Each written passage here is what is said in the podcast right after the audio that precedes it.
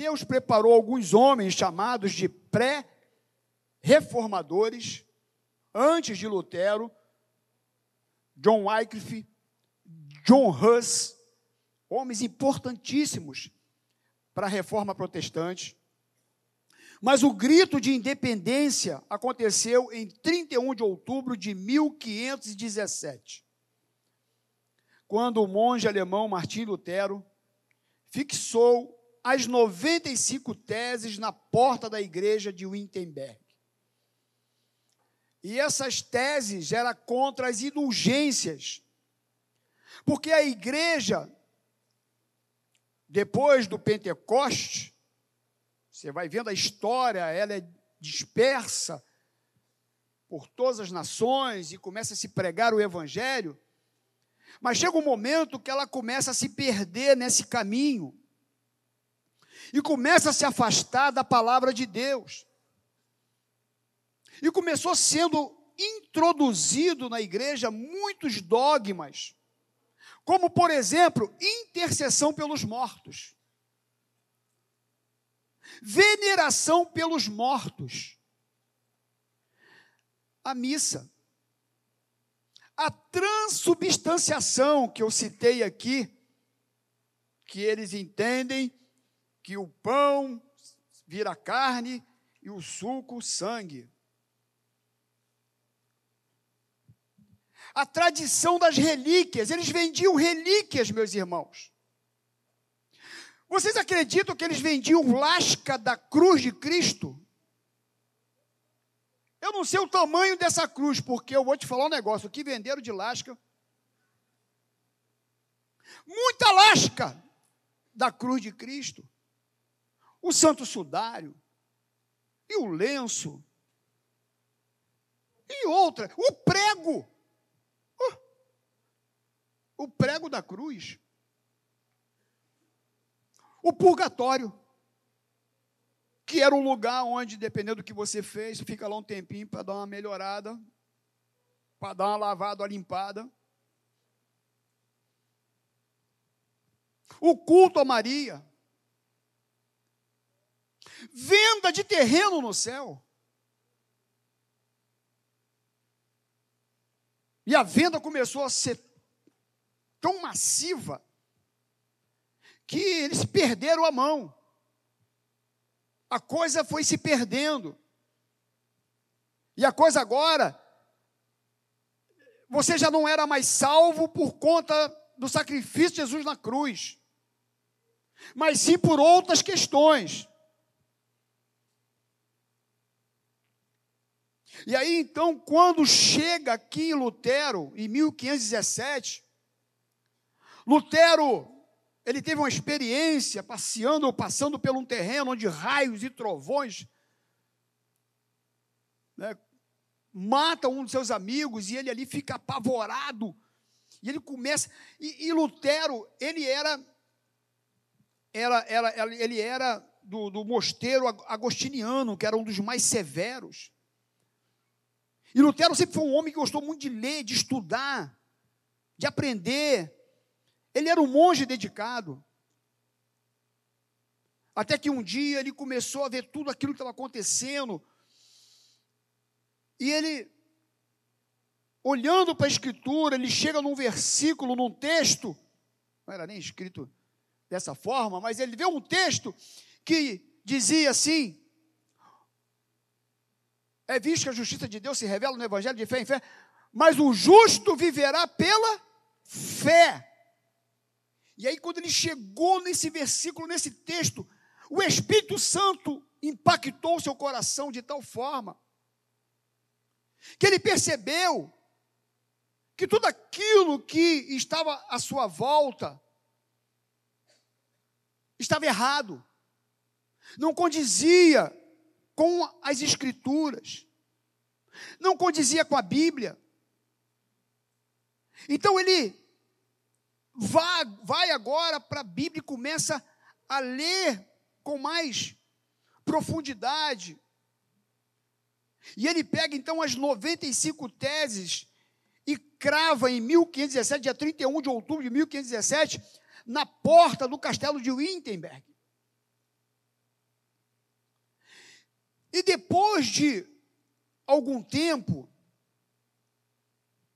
eu não vou te falar que o ano preciso, alguém pegou as 95 teses e organizou essas 95 teses, porque não estava separado da forma que eu vou te falar agora, e nem vou pregar as cinco solas, porque eu tenho 15 para meio-dia. É certo que eu vou acabar duas horas hoje o culto, porque a mensagem. Não. Mas, se eu passar 10 minutinhos, tu sabe que dia de ceia, né? Mas, alguém pegou as 95 teses e organizou, botou em ordem. E aí separou-se as cinco solas. A, palavra sola, ela é, ela vem do, do latim, significa somente. E aí é sola escritura, sola fé, somente, somente a escritura, somente a fé, somente a graça, somente Cristo e a glória somente a Deus. Então as cinco solas dessas 95 teses que foi organizada agora, ela agora está nessa estrutura, nesses pilares do Evangelho, da Bíblia, que é somente a Escritura, somente a fé, somente a graça, somente Cristo e a Deus somente. Aliás, a, somente a glória a Deus. Então, essas são as grandes ênfases da reforma. E, meus irmãos, eu quero te confessar que eu, olhando hoje para a nossa realidade do Evangelho, das igrejas evangélicas hoje no Brasil, a gente também percebe que a gente precisa de uma reforma para hoje. É claro que não é uma reforma como o Lutero, daquele jeito, daquela estrutura. Mas a gente precisa, meus irmãos, prestar atenção no que está acontecendo. E a igreja, ela sempre tem que examinar a sua teologia. Porque a gente não pode acrescentar, nós lemos um versículo aqui, que toda escritura inspirada por Deus, ela é útil para o ensino, para a repreensão, para a correção, para a educação na justiça. A, a Bíblia, ela tem a sua função, e ela também diz que toda a escritura, não é alguns trechos da Bíblia, não é algumas partes da Bíblia. Eu creio nisso, mas não creio naquilo.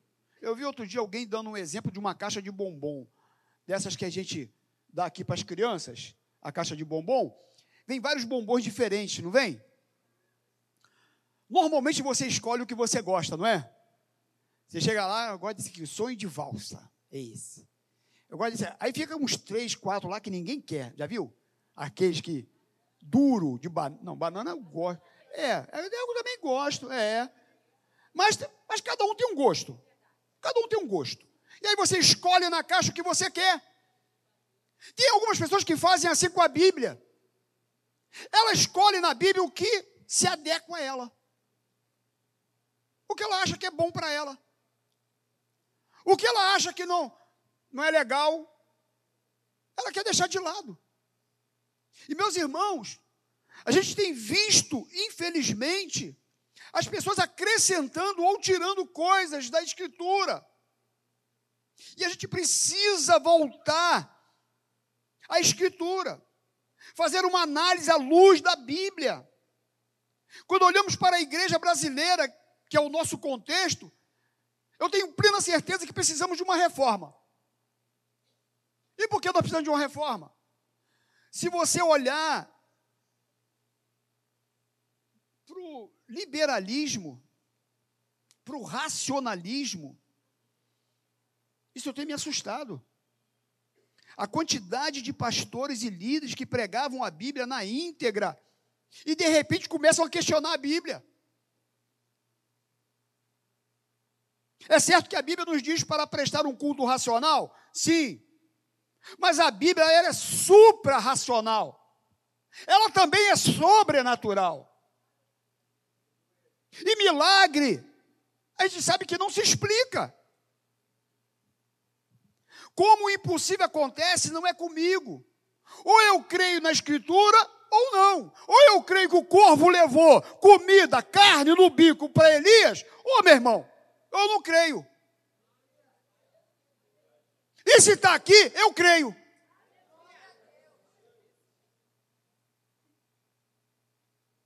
Porque o versículo que nós lemos agora diz que tudo que está escrito aqui é inspirado por Deus. E se diz aqui que o mar se abriu, Duda, o mar se abriu. Outro dia eu vi também um menino reclamando, um rapaz estava na faculdade, que o professor falando para ele, é, negócio de abrir o mar vermelho, negócio de mar vermelho abrir, e inclusive no tempo as águas do mar vermelho estavam muito baixas, devia ser só lama. Aí o rapaz falou assim, é mesmo, professor? Então o milagre foi maior.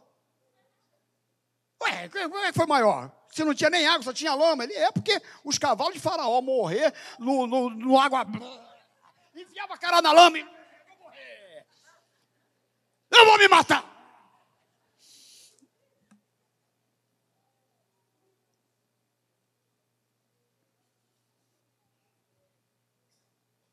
Aí você tem alguns crentes que duvidam da palavra.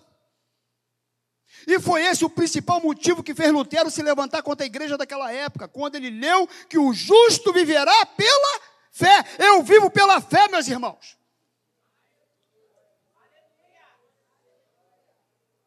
Não é por aquilo que eu vejo. Pelo menos não deveria ser.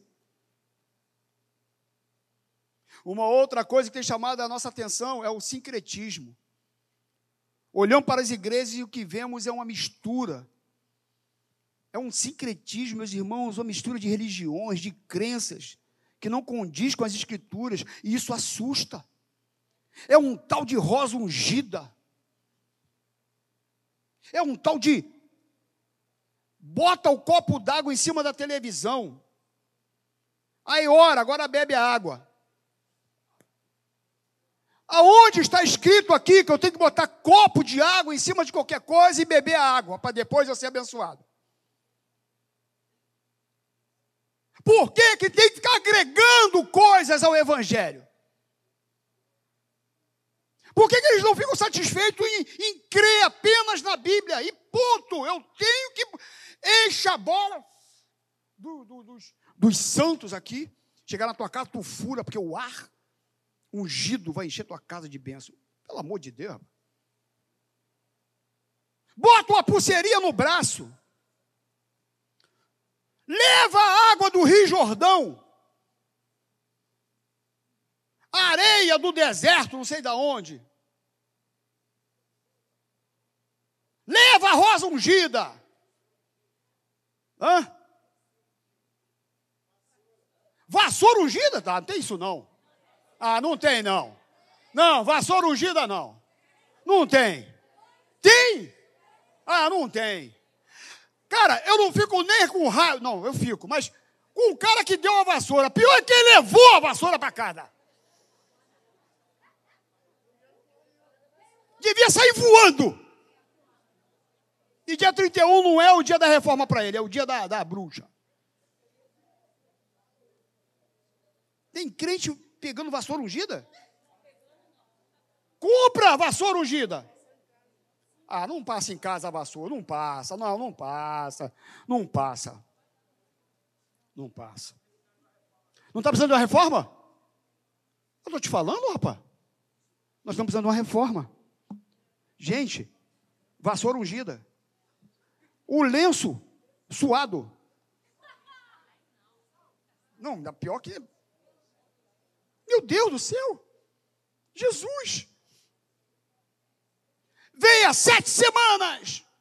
Terça do milagre. É muita coisa.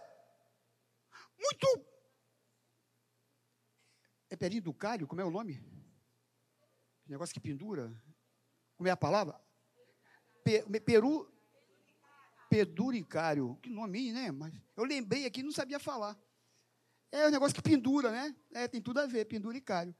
Então, É isso, as pessoas ficam pendurando coisas do Evangelho. Meus irmãos, quando eu olho para a televisão e eu ligo a televisão, às vezes eu, eu dá vontade de explodir a televisão. Fico com vergonha. Eu vejo algumas coisas que dá vontade, sabe, meus irmãos? Como é que pode? E aí as pessoas ficam rindo da gente, alvo de piada. E eles ficam, coloca todo mundo, sabe, no mesmo balaio. Ah, os crentes, não, não, não, não. O que, que diz em Oséias 4,6? O meu povo foi destruído porque lhe falta. Por isso que a Maranata briga pela escola dominical. Todo domingo tem escola dominical de 9 às 10 horas da manhã. Se você não está numa aula, numa, numa sala, pode começar a estudar. Tem, ó, tem classe para criança, tem classe para adolescente, tem classe para jovens, tem classe para terceira idade, tem classe para adulto. Todo mundo na Maranata tem que estudar a Bíblia. Nós tivemos agora o formato de teologia, foi, foi aqui em Caxias, com vários teólogos. Nós temos conferência da Escola Bíblica Dominical. Porque você só é enganado quando você não estuda. Você só é enganado quando você não lê a Bíblia. Por isso que eu tenho que ler a Bíblia, por isso que eu tenho que estudar, porque a hora que vê um, negócio desse, oh, isso aí não é evangelho, não. Isso aí não está na Bíblia, não.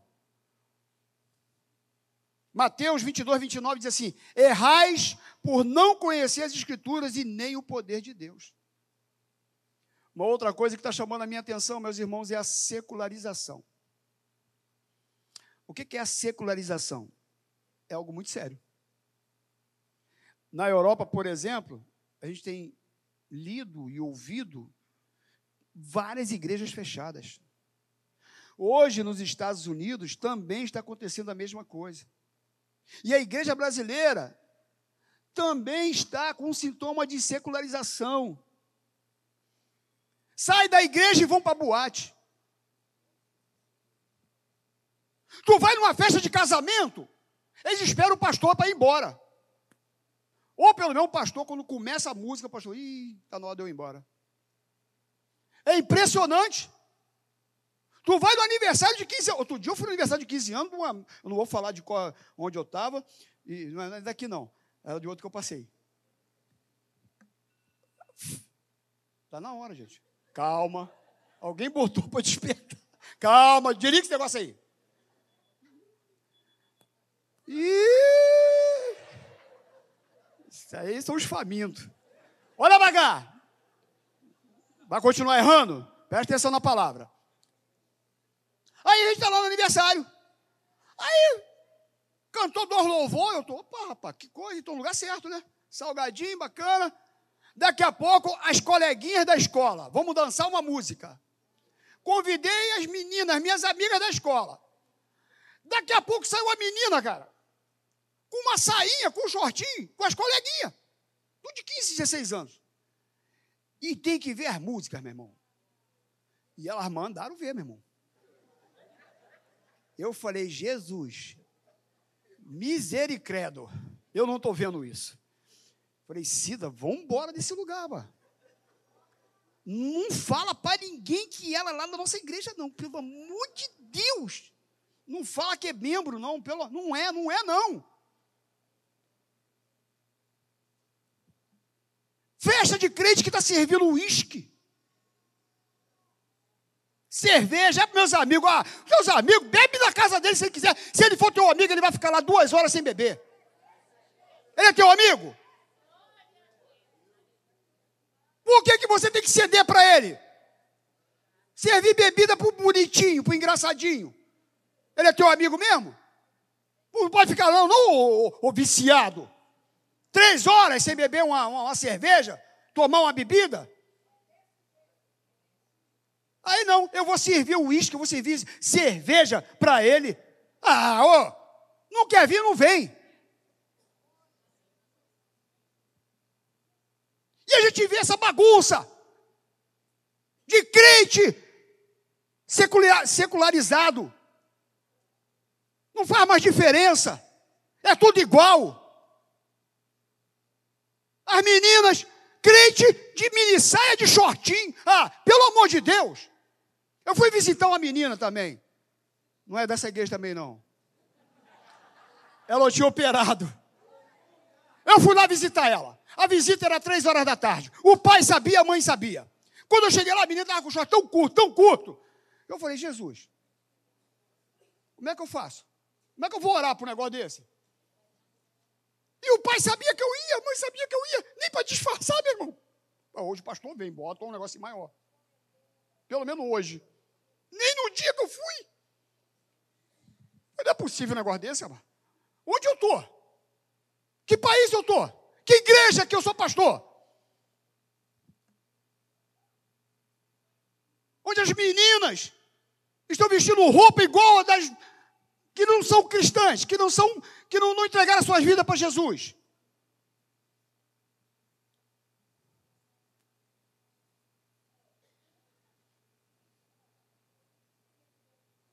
Pelo amor de Deus, nós somos diferentes do mundo, meus irmãos. Nós somos um povo separado. Quando te chamam de santo, é porque a palavra santo quer dizer separado.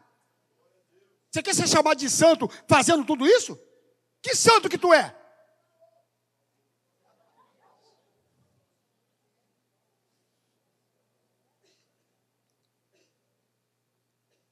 Poxa, pastor, está muito quadrado, hein?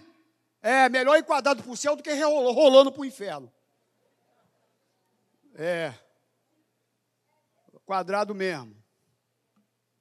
Todo mundo transa. Porque eu não vou transar também. É? Vai. Crente fornicando. Viviam dentro das igrejas de adultério.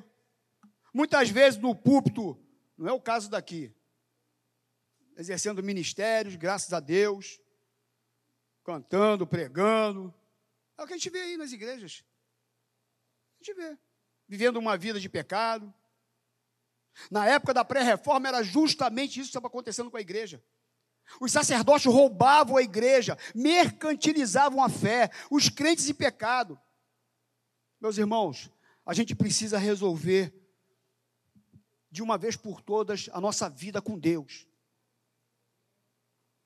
O pecado tem que ser algo pontual. É um tropeço. Não é uma coisa cotidiana da minha vida.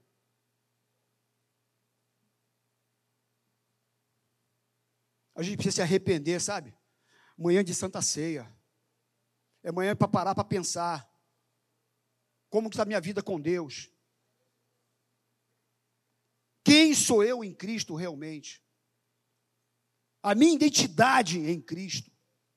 Eu me pareço realmente com Jesus. Os homens envolvidos com pornografia, pelo amor de Deus, cristãos que não fazem a diferença. Está lá no trabalho, passa a colega do trabalho, ele está lá mexendo, olhando, aí quando convida alguém para vir pegar, ih, esse cara aí, esse é mó safado, deve estar tá me chamando ainda para ir para a igreja dele. São sem vergonha.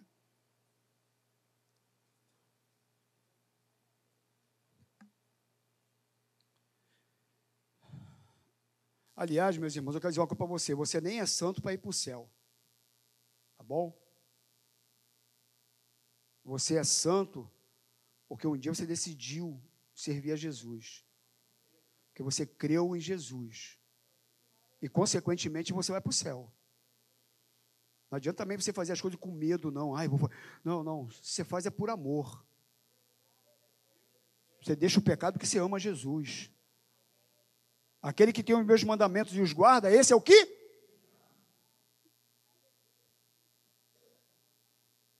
O que distingue você do mundo é que nós somos peregrinos. nós somos de passagem. Nós somos forasteiros não somos cidadãos do, cidadãos do mundo, mas sim do céu. As pessoas têm que olhar para mim e para você e ver que somos diferentes. Que eu tenho fruto de um salvo. Fruto do Espírito. Porque poder, porque dons, a Bíblia diz que é irrevogável. Às vezes ele dá um dom dom de curar, dom de visão, dom de profecia, bacana. Mas eu conheço gente que tem dom e, infelizmente, fazendo um monte de besteira.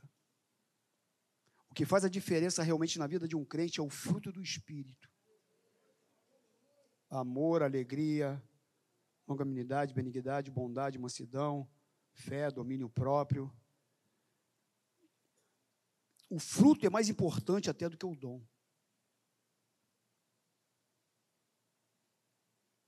Para a gente ir embora, por causa do horário, eu vou pular aqui. Acredito que a igreja está precisando de uma reforma urgente. Nós precisamos de mudanças, meus irmãos. Nós precisamos. Nós precisamos, sabe, é, crer na Bíblia e viver a Bíblia. É a ortodoxia e a ortopraxia. Ortodoxia, orto, reto. Palavra, palavra reta, que é essa aqui. Eu preciso ter a ortodoxia no meu coração. Mas eu preciso ter a ortopraxia, orto, reto, praxia prática na minha vida. Não adianta eu ter somente a palavra e não viver essa palavra.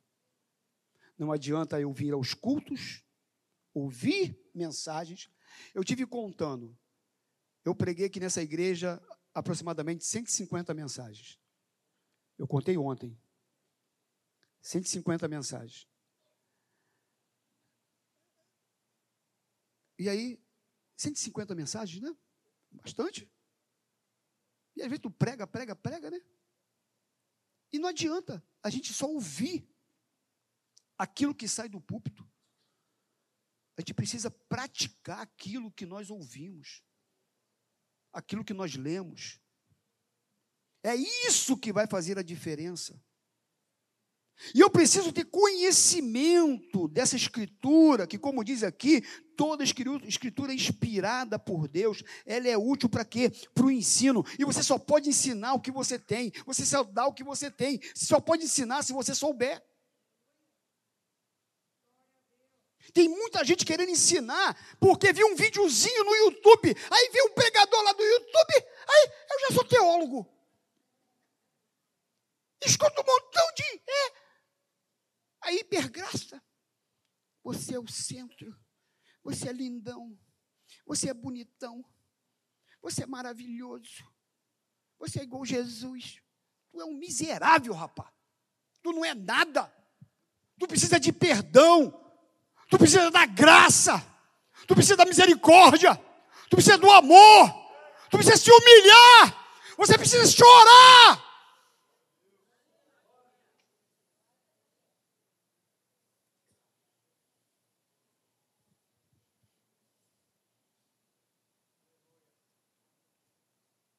A escritura é inspirada por Deus para quê? Para ensinar. Repreensão é o que está acontecendo aqui de manhã. Ela é para correção. Para educação.